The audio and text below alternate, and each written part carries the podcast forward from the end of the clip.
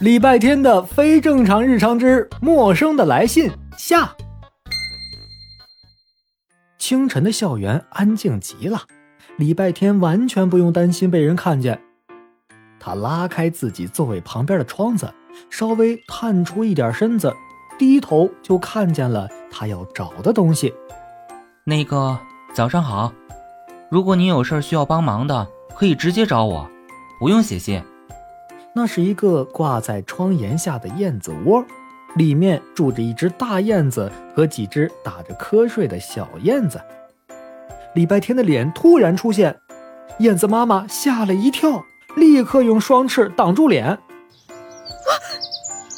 不是，我没有，别瞎说。原来是因为胆小啊！你的信明明写的很嚣张啊，完全不一样嘛。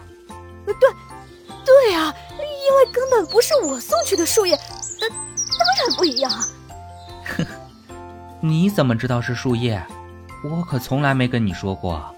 你你啊！人类最讨厌了。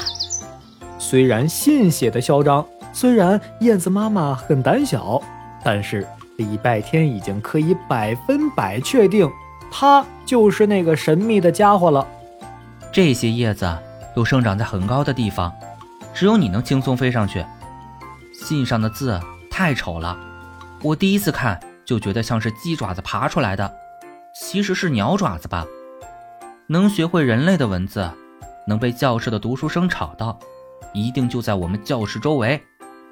第一天我进教室时，你有在窗外偷看我吧？那道视线并不是我的幻觉。最后，还有一个最重要的证据。什么？我家的那只肥猫对鸟类的气味过敏。昨天我把叶子带回家时，它打了好多喷嚏。嗯，猫果然是鸟类的天敌。太阳慢慢升起，礼拜天趴着的窗子也被晨曦照到了。他迎着阳光看去，眯起了眼睛。同学们快要来了，咱们长话短说。所以是我们上课的声音吵到你了？不是吵到我。是吵到我的孩子们了，他们才刚出生，需要足够的睡眠。可是你们一会儿大声读课文，一会儿集体大合唱，还时不时在教室里哈哈大笑。我的孩子们被吓得一惊一乍，都不能好好长大了。啊，实在抱歉，可是我们没办法闭嘴啊！大声朗读，大声合唱，就是我们的学习日常。这可怎么办？我可怜的孩子们，那只松鼠告诉我可以找你帮忙时，我还以为一定能解决的。礼拜天的脑子飞快转动起来，一个一个办法冒出来，又被他自己一个一个否定掉。不能搬家，不能停止学习，不能……你别着急啊，办法总比困难多。不该把我捡在这里。我真是个糟糕的母亲，因为我的愚蠢，孩子们都要受难了。别说傻话了，明明很胆小，却为了孩子们给我写了那么多张牙舞爪的信，你当然是个好妈妈。可是，可是，等等，有办法了。我和我外公一起睡觉时也会睡不着，因为他打呼噜，那时我就会。用耳塞，耳塞，那是什么？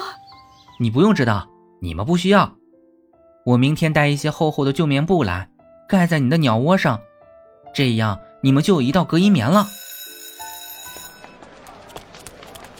伴随着朝阳升起，同学们陆陆续续的走进教室，他们惊讶的发现。那个永远最晚到的礼拜天，竟然在不是他值日的日子早早的到了，还趴在课桌上睡着了。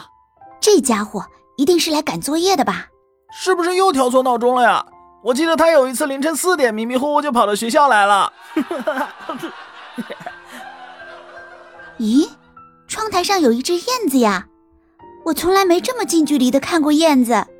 他好可爱，用翅膀捂着脸，还弯腰，好像在鞠躬啊！哈哈哈哈哈！礼拜天趴在课桌上睡了好沉的一觉，直到他被毕胜胜用力推醒，本能的瞬间站起来，对天敌数学老师喊了一声黏糊糊的“爸爸”。性别为女的数学老师在全班同学的哄堂大笑中，气得捏断了手中的直尺。啊，又是一节相爱相杀的数学课呀！下集预告。